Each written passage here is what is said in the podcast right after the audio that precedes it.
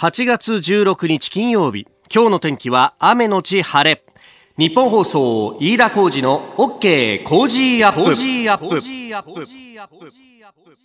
朝6時を過ぎました。おはようございます。ニッポン放送アナウンサーの飯田浩司です。おはようございます。ニッポン放送アナウンサーの新行市佳です。ニッポン放送飯田浩司の OK コージーアップ。この後8時まで生放送ですあの有楽町にありますこの日本放送のスタジオから放送していますと、はい、外にですね、うん、えー、目の前イチョウの並木があるんですけれども今日は非常に風が強くてそうですよ、ね、もう吹き飛ばされんばかりに揺れております。うんなんかお家にいてもその窓ガラスがガタガタガタガタいってね、ね、本当に風強いですね。犬が怯えて吠えるんだようち。ね結構ね心配になるぐらいの風で、うん、あの台風10号の当然影響がありまして南風が非常に強くなっていると、えー、いうことですあのちょっとね風の影響もあってか、はい、えー、東京湾フェリーがえー、始発から欠航というのが出てますね。はい、そうなんです。えー、栗浜と金谷を結ぶ東京湾フェリーは台風の影響で始発から欠航する見込みになっています。えー、始発は6時20分からということなんですが、現在欠航する見込みということですね。はい。はい、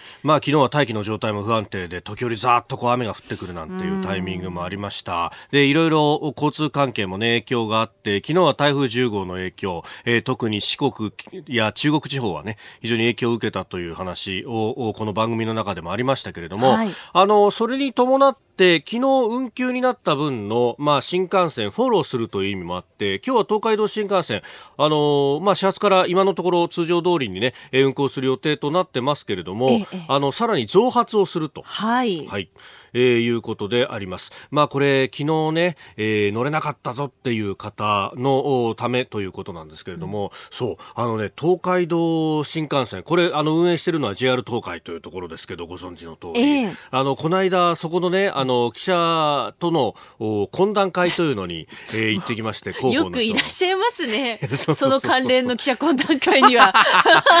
お前これ勤務につけんなよって言われそうなんだけど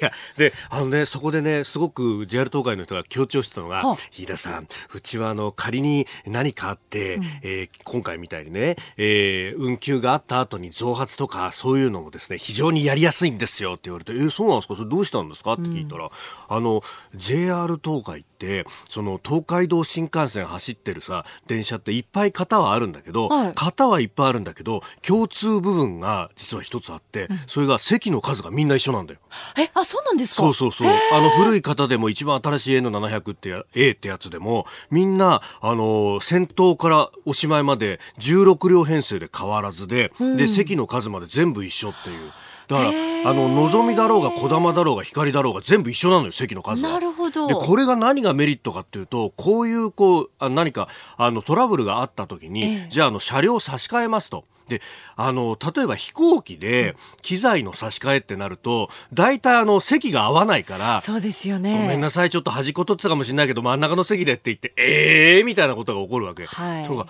新幹線はそれが一切起こらないんで、あ指定買いしなくても大丈夫ですよって、もちろんあの手続きは必要だったりするかもしれないんだけど、ええ、同じ席にご案内いたしますからってことが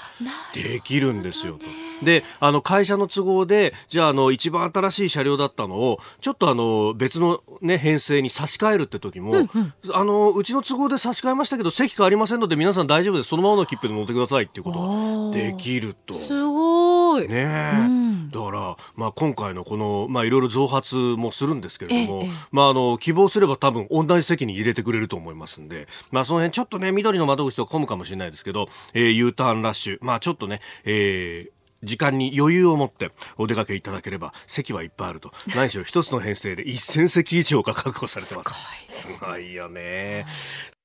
あなたの声を届けますリスナーズオピニオンニュースについてのご意見をお待ちしております。今朝のコメンテーターは外交評論家三宅邦彦さんです。えー、まずはあイギリスジブラルタルがイランの単価を解放したというニュース。それから戦後74年全国戦没者追悼式、えー、香港の情勢、えー、そして韓国は幸福節というものを昨日迎えました、えー、さらに、えー、中国が台湾周辺での漁業の操業回避を指示したというニュースが入ってきておりますあなたの声を届けますリスナーズオピニオンです。ああ、お盆休みそろそろ終わるなという感じで、えー、出かけられた方からもね、いろいろメールいただいてます。こちら、みちるさん44歳の州の方、相模原市南区からいただきました。昨日は親戚のおじさんの家に行ってきました。2020年東京オリンピック・パラリンピックですが、そのおじさんは前回1964年の東京オリンピックの時に聖火ランナーを務めて、えー、その時の話をたくさん聞きました。当時テレビがあまりなかったので、聖火ランナーを見ようと沿道はものすごい人だかりで大変な大騒ぎだったこと。聖火ランナーを務めた後は近所の人たちもやってきて大宴会になって、父が大喜びお酒を飲み、ぐでんぐでんに酔っ払ったことなど、とても貴重な話で、子供たちも静かにその話に聞いていました。へえ、すごいね。ねどうですかこれ、みちるさんやあるいはね、お子さんたちが今回の聖火ランナーに応募して、確かに。ねえ。ね親子。そう、当選したりなんかしたら、ねその時は取材させてください。ぜひぜひ。まあね、いろんなところでね、応募も始まってますね。はい。さあ、7時台はコメンテーターの方々とニュースを掘り下げます。今朝は外交評論家、三宅邦彦さんです。おはようございます。おはようございます。かっこいいシャツですね。これはね、ワッペついてる。えー、外務省に入る前にね、ええー、買った、あの、グアム島で買ったですね、ロサンゼルス警察の制服。ええこれ、そう、そうなんですか？うん。あの、まだ体大きくなって、すごいじゃないですか。40年まだ、まだ着れるっていうのは嬉しいことですよね。羨ましい。私は無理かな。いや、私も危ないんですよ。よろしくお願いします。さあ、ここで熱くてお得なスペシャルウィークのお知らせです。再来週26日からの1週間、飯田工事の OK 工事アップは、中国、韓国、北朝鮮、緊張の夏、激論ロックゴー暑い夏に緊張が高まっている中国、韓国、北朝鮮などのニュースに対してコメンテーターはもちろん皆さんからの意見も交えながら激論しようじゃないかという企画を実施いたします。プレゼントも熱いはい。今月実施している松井家のカレーを毎日3人の方にさらに老後も安心千葉の美味しいお米およそ2000万粒をプレゼントします。具体的には毎日 5,、えー、毎日5キロを20人の方に、5日間で100人なんと500キロをプレゼントします。そして6時台には私だが暑くてたまらない場所に突撃取材いたします。再来週26日からの飯田浩二の OK 工事アップは。中国、韓国、北朝鮮緊張の夏激論ロックゴー。8月16日金曜日時刻は朝7時を過ぎました。改めましておはようございます。日本放送アナウンサーの飯田浩二ですおはようございます。日本放送アナウンサーの新業一華です。あなたと一緒にニュースを考える飯田浩二の OK 工事アップ。7時台はコメンテーターの方々とニュースを掘り下げてまいります。今朝のコメンテーター、外交評論家でキャノングローバル戦略研究所研究主幹、三宅邦彦さんです。おはようございます。おはようございます。三宅さんには番組エンディングまでお付き合いいただきます。では、最初のニュース、こちらです。イランのタンカー解放。イベリア半島南部のイギリス領ジブラルタルの当局は15日 EU= ヨーロッパ連合によるシリア制裁違反の疑いで7月に拿捕したイランの大型タンカーの解放を発表しました。イランは中東ホルムズ海峡でイギリスのタンカーを拿捕していて対応が注目されております。えーまあ、シリアに原油を運ぶんじゃないかっていう疑いで拿捕をしたというものでありました、今回これ釈放とか解放しました、ね、まあ、EU の制裁に基づいて、まあ、まだイギリス EU だからね、えー、えー、まあ、出たらまた話は別なのかもしれないけども、はい、まあ、これが関係改善のきっかけになりますかおそらくならんでしょう。ただ、緊張緩和にはなると思いますよね、イランもおそらくこれで解放するでしょう、あの人たちは目には目、歯には歯だから、えー、必ずやりますからね、はい、ただ問題は、イギリスよりもアメリカの方で、アメリカこれに反対したわけでしょ、うんらしいですね。解放にね。ということは、アメリカの態度が変わらんということは、ですね、はい、こんな簡単に解決はしない、ただ、イランも自制はしてますよね。やっぱりあの一連の動きを見れば、はい、タンカー、止まってるタンカーにちょっと穴を置いたして、えー、次は動いてるタンカーの汽水船の上に穴開けて、はい、ね、それからアメリカの無人機は落とすけど、はい。ね、それ以上はやらないわけですよ。人乗ってるのは落とさない、うん、それはってやったら大変なことになりますからね、アメリカそれ待ってるわけだから。はい、ね、やりたい人たちいるんだから一部にはね、えー、えー、ですからその意味ではある程度自制は両方とも効いてるんですよね、はい、ですからまあこれが関係改善にきっかけになったらいいなとは思うけれども根本的な問題は解決してないでしょうね。あのイギリスはね、えー、メイさんが退陣してジョンソンさんが、はい、まあ、首相になるという中で、うん、これジョンソンさんとそのトランプさんっていうのはまああの悪くはななさそうだみたいなことは言われてます。というか似た者同士だからね。どっちかっていうとね。で、うん、その関係であれば、そのアメリカが反対したらイギリスも動かなそうなものだと思うんですが、しかしまあ、その EU の制裁では、はい、その制裁の対象になるような国々に行っちゃいかんということで、はい、でそれを確約取ったと言ってるわけでしょ、イギリス側ね。ね。行かないって確約それ言われたらもう、それは分かりましたとしか言いようがないんで、釈放しようするしかないでしょ？う。あんま伸ばしてると不当だってことになっちゃう。うん、そこまで俺とは言いたくないってこともし本当に言ったんであれば、はい、それは捕まえる理由はもうなくなる。うんアメリカは反対しますよね、当然ね。えー、だけど、そんなこと言ったって、はい、不当な逮捕はできませんから、うんこれでいいんじゃないんですか？うんまずはと。まずはね。えー、ただ、それが、その緊張緩和にまでっていうのは、全く、あ緊張緩和いくけどもこうある程度緩和するけれども、はい、今のような状態が、まあ、維持できればとりあえずは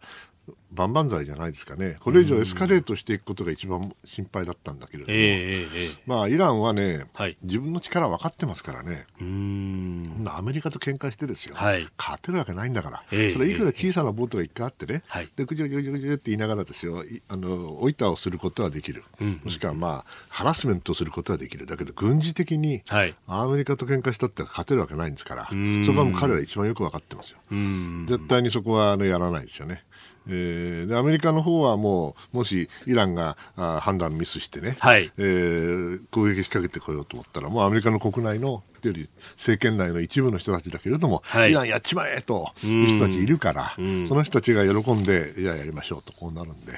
それはどちらにとってもよくないわけですよね。はい、イラクと違ってですね、イランなんてね、あんなでっかい、しかもあの民度の高い国をですね、戦争したらもうに二度とやめられなくなりますよ。イラクだってあんなに時間かかったわけだから。はい。ね、ですからそういうことを考えたらね、まあ今ぐらいで収まっていればいい方。うん、なんとかこれが何年か続いていつの間にかっていうふうにならないかなと思ってますけどね。ホルムズ海峡のあの有志連合とかも、まあ、そこのレベルをこう維持するためのものみたいなイメージだったらまだいい、まあね、あのそれでも、まあ、あんまりうまくいかないですよね。あうん、有志連合は今回の動き見てるとあまりうまくいかないと思いますね。えー、まずはイランの単価解放についてでした。おはようニュースネットワーク。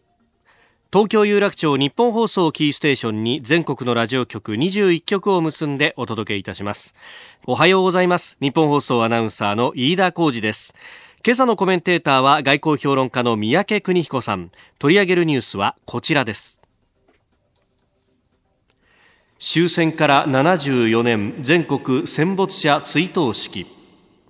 終戦から74年となった昨日全国戦没者追悼式が東京の日本武道館で行われ即位後初めての参列となった天皇陛下がお言葉を述べられました。本日戦没者を追悼し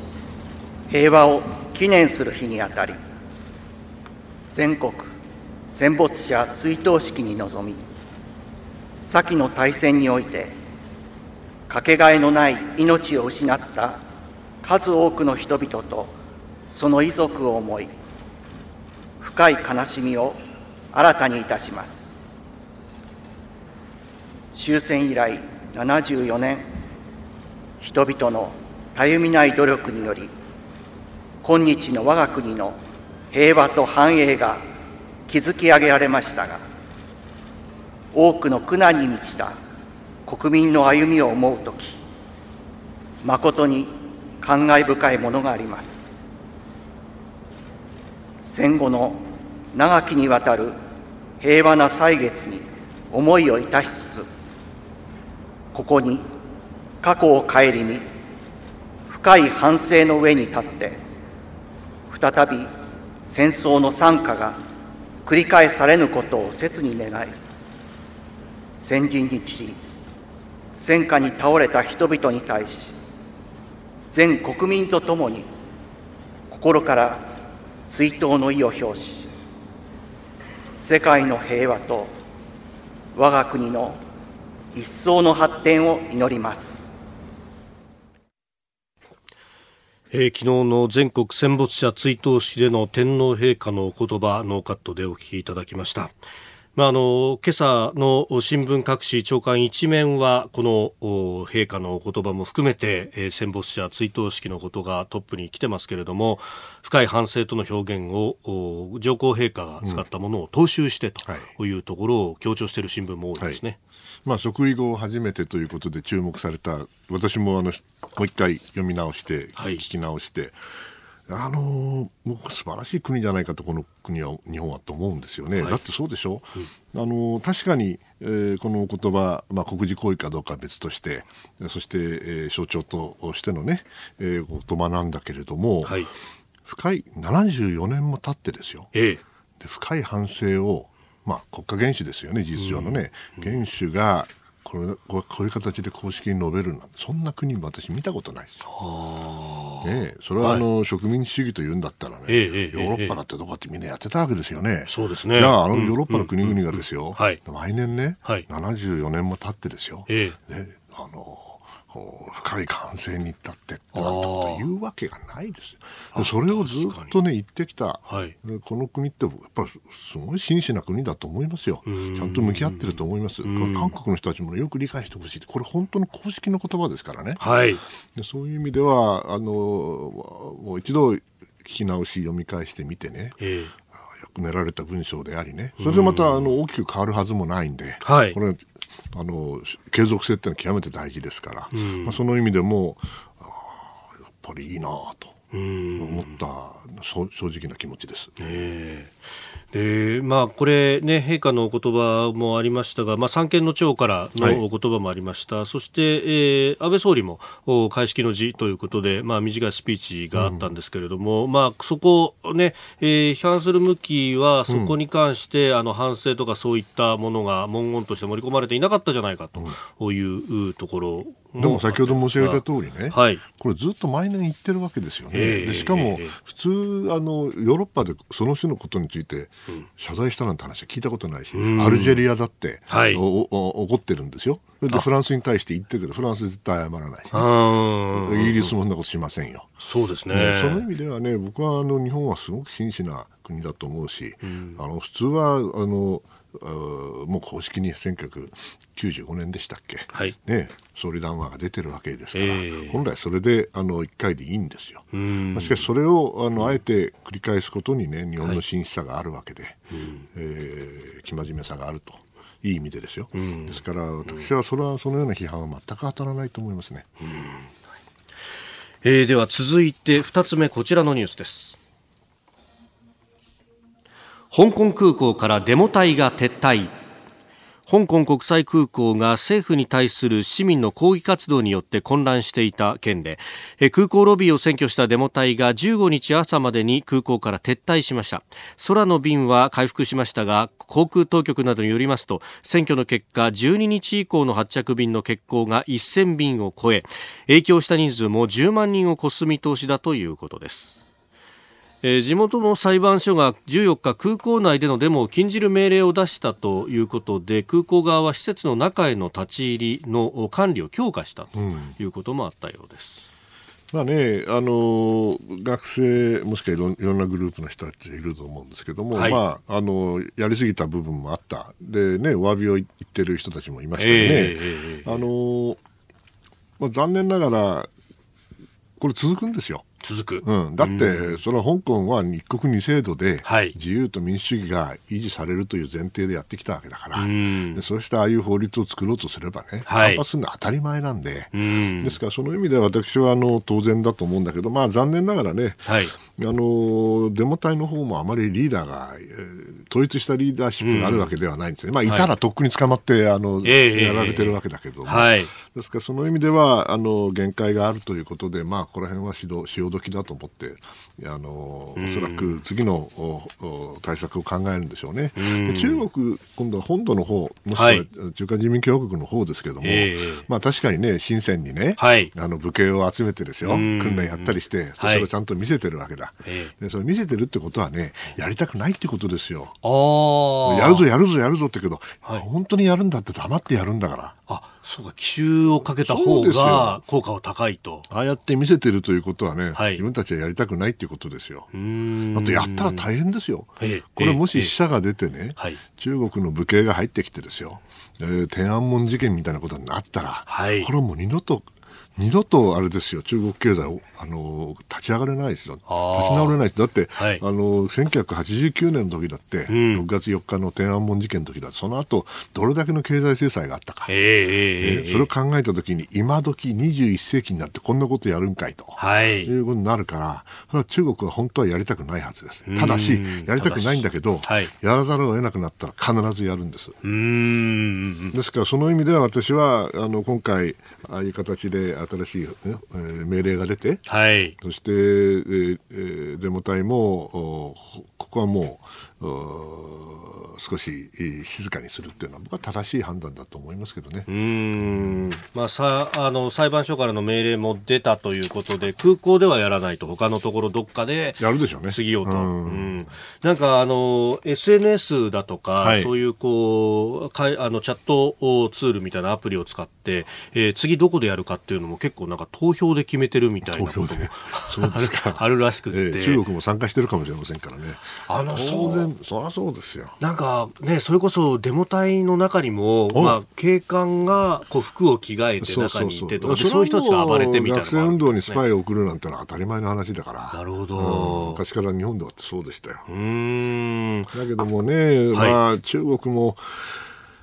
本土と同じようなやり方をしようと思ったら、相当な大きなコストがかかるってこと考えなきゃいけないと思いますけどね。うん。だからまあアメリカ彼らはね、はい、そのこれあのアメリカが裏にいると思ってるでしょ？あ中国側はそうやって批判してますね。ねそうそうそう。CIA だなんて言ってたけどね。はい、CIA があんなことしなくたって、ええええ十分香港には民主主義と、うん、それから自由主義の伝統伝統も短いかもしれないけどもあるって素地があって、うん、世界中の NGO が支援してるんだから、はい、CIA がやらなくたってできますよ。うん。もちろんやってないとは言わないかもしれないけどね。え。ですからその意味では中国も本気で、あの、今回、単に武力を使えばいい、もしくは武警を使えばいいっていう問題じゃなくて、はい、ぱりね、少し考えてほしいですよね、ね犠牲してほしいと思いますよ、まあ、あのトランプ大統領などもツイッターでこう警告めいった形で、うん、まあ、自制を促すようなことも書いている、うん、まあ、それはポーズですよね、あの人だって SNS でやったって世の中が動くわけじゃないんで、うん、もっと本気で静かに、しかし強いメッセージを中国に送らなかったら、これはだめ。うん。で先ほどねあの経済の話も触れられましたけど、はい、確かにこうもともとはあそこがこう出入り口だった香港がと。で今直接やり取りができるようになってその香港の地位っていうのが相対的に沈下したとも言われてます深セン行けば分かりますけども、えー、昔の香港以上に大きくなってるしね。クレーンはいっぱいあるし、はい、香港から出稼ぎに深センに行く人たちがいるぐらいなんだからやっぱり力関係逆転しちゃったんですよね。だけどそこに深センにないのは自由であり民主だから、はいえー、その日だけはね決してはいけないと思いますね。うん。まあその辺も睨みながら習近平体制も手出しまあ、アメリカにまたやられたと思ってるでしょうね、貿易だ、金融だ、それからテクノロジーだ、はい、さらには民主化までやるのかいと、これ、同時に起きてますよね、追い詰められてると思います。はいさて、ここで私、飯田からのお知らせです。私、飯田浩司と論客たちがニュースをズバッと切るイベント、飯田浩司そこまで言うか？ザ・ライブ2。11月16日土曜日、有楽町読売ホールで開催いたします。11月16日土曜日です。昼と夕方の2回公演です。えゲストには、コージーアップコメンテーターの方々も登場いたします。11月16日土曜日昼公演は午後1時開演。参議院議員青山繁晴さん、ジャーナリスト長谷川幸洋さん、元自衛官で評論家牛尾正人さんをゲストに外交安全保障について考えます。11月16日土曜日夕方公演は午後5時開演こちらには評論家宮崎哲也さん、数量政策学者高橋洋一さん、経済学者飯田康之さん、そして経済評論家常年司さんをゲストに日本経済の行方を読みます。えー、二公演とも司会は私、飯田でございます。チケットは全席指定4400円。ただいまチケット先行受付中です。詳しくは日本放送イベントホームページをご覧ください。11月16日土曜日。続いて教えてニュースキーワードです。幸福説。幸福節と言いますのは光に往復の福そして節分の節という字を書きます。この幸福というものは奪われた主権を取り戻すという意味があるようで韓国では8月15日、えー、日本の統治からの解放を記念する祝日となっておりましてその名前が幸福節です、まあ、このことを踏まえた上で次のニュースです。韓国のムン・ジェイン大統領は15日幸福節の記念式典で演説をしました。ムン大統領は今でも日本が対話と協力の道に出たら私たちは喜んで手を取る。公正に交易して協力する東アジアを共に作っていくと述べ日本との関係悪化を念頭に対話による解決を呼びかけたということです。あのー、今まで言ってきたあの 強い言葉と比べると、あれ？ってなったんですか、ね、まあね、その幸福説というね、はい、えーまあ、大事な日だったらね、大統領なんだから、やっぱり格調高いこと言わなきゃあかんでってことですよね。今までがもうなんか、本当ならず者みたいなものすごい言葉を使ってたじゃないですか。絶対に日本には負けねえ、みたいなね。そういう、やっぱりやりすぎた。という反省がご自身にあるのか、はい、もしくはあの韓国内にも一部にあるのか知らないけれども、うん、やっぱりこうやってあの他国の批判だけしてりゃいいってもんじゃないんだから、はい、国のリーダーなんですからね、えー、その意味ではこういうある程度拡張を取り戻したかのように見える、まあ、演説をするのは当然だと思うんだけど、はい、じゃあ中身があるのかっていうとね、はい、まあ、確かにあの前よりはいいのかもしれないけれども、しかし、だからといってイニシアティブを取ろうという感じではないですよね。あくまで日本が何とかするんだったら、はい、対話と協力の道に出たらという言い方ですけども、えー、そう、まあ、相手に、えー、まあな球を投げてるということなんでしょう。まだまだこれであの状況が改善の方向に向かうとは思えないなと残念ながらね。まあ、あのメールやツイッターでこのね、えー、演説についてって結構いろいろいただいてるんですが、えーえー、いや、どうしてこんなに上から目線で、お前らがなんか協力したいんだったら受けてやるよみたいな感じっていうのは、そうそううん、えー、ちょっと違うんじゃないのっていう。全く違うと思いますね。ただまあ、うん、韓国の国内だったら、はい、こういう言い方になるんでしょうな。あそれがいいかどうかは別としてですよ。まあ、この演説も基本的には国内向けにすると。そうですよね。うんだからもう、だから日本と関係改善本当にしたいんだったら、はい、ほら、あの、外交ルートで、ええ、あの、新しいこと言ってくればいいわけですよ。ね。我々が気にしてるのは、その1965年の協定、はい、条約に基づいてね、え、請求権の問題について、はい、どのように韓国の三権分立は分かりますよ、えー、民主主義だから、はい、だったらね、じゃあそれで行政府として何をするんですかと、はい。ね。えー、司法府がああいうふうな判断をしたからといって、うん、でそれに従わなきゃいけないってわけじゃないんで、三権分立なんですから、はい、ちゃんとチェックアンドバランスをしなきゃいけないんでね、うん、その意味では行政府が責任を持ってやるべきことをやれと、うん、言ってるだけなんで、はい、その片鱗すらないから、みんな、えー、それは違うでしょっていう話になってるわけだよね。ですから、演説なんかしなくていいんですよ。ちゃんと外交ルートついて言ってくりゃすぐ分かることですから。ですからね、ちょっと、まあ、あの上から目線とおっしゃったその通りだと思うけれども、はい、まあ彼も、ええ、立場上そう言わざるを得ないのかもしれんけどね、国内的にはね、間違ってると思いますけどね。まあ、そしてこの演説の中では、その北朝鮮との関係についてというね、うん、まあ、かなりもともとムン・ジェイン政権近しいとも言われてましたけれども、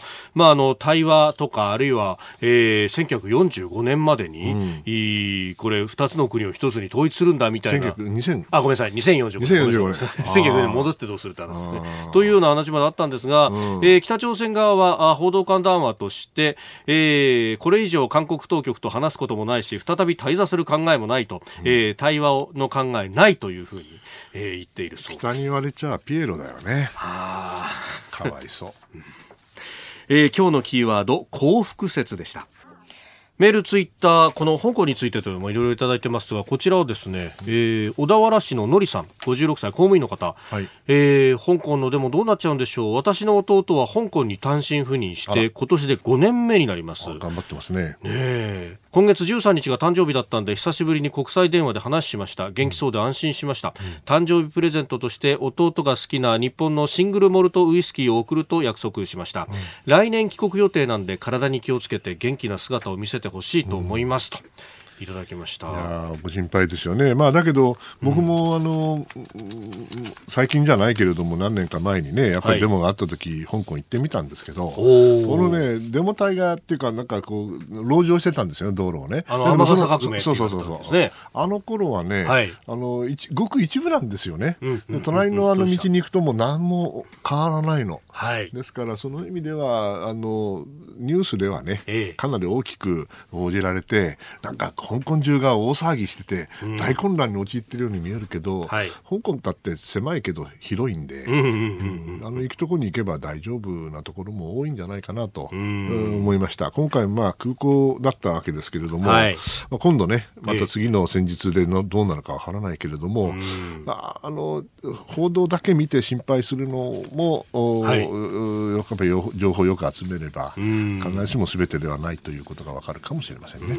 外務省この安全情報レベル1十分注意してくださいというのを出したんですが、うん、これは、まあ、あれだけ起きれば十分注意してねだけど行くなとか言ってるわけじゃないですから、はい、十分注意してお出かけくださいませ。お送りしております日本放送飯田浩二の OK 工事アップ。お相手、私、日本放送アナウンサー飯田浩二と、新業一華がお送りしています。今朝のコメンテーターは外交評論家、三宅邦彦さんです。引き続きよろしくお願いします。さあ、続いては、ここだけニューススクープアップです。え、この暑さを吹き飛ばすように、どうした？いやいやいやいや今、あって、あって言ったよね。私は言ってませんよ。そうそうそうそう。思わず声が出ちゃった。声が出ちゃいました。あそうですか。では、気を取り直してまいりましょう。この時間、最後のニュースを、スクープあまあ、こんなもんね。素晴らしい。対日関係に考慮か。中国が尖閣周辺での操業回避を指示。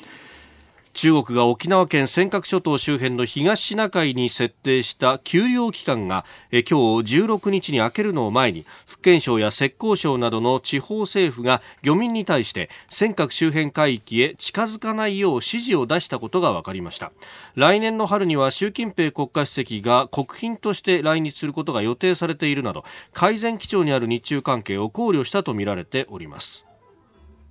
すごいですね。近づくなって指示できるってことは、近づけって指示もできるんでしょうね。そういうことですよ。創業回避ってことは、創業再開もできるってことですよね。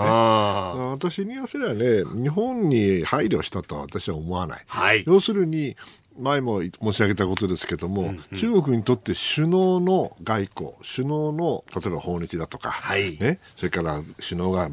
北京に来ると、ええ、この首脳外交ってのはね、うん、失敗はできないわけですよ。失敗はできない。失敗はできない。もう失敗そうになったらキャンセルすればいいんですからね。キャンセルしちゃうね。ということは、これあの、まあ、日本を配慮しているというよりも、はい、首脳外交を、うんうん、首脳を配慮しているということです。ね、習近平氏の方を配慮している、うん、だと思いますよ、まあ、それはあの悪い話じゃないんだけれども、えー、先ほどもおっしゃった通りね、いつ再開するかわからないし、それを手のひら返しますから、彼らはね。さらにね、もっとあの言っちゃうとね、はい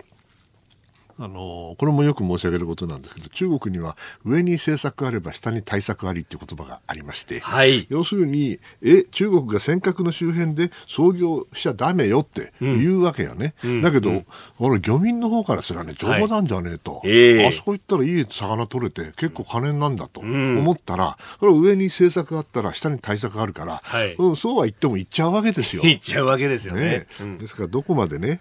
その指示が、はい、実効性を伴うかどうか、それは分からない。その意味では、これをね、あんまりあの期待を高めてしまっても意味がないから、ああ、またやってるなと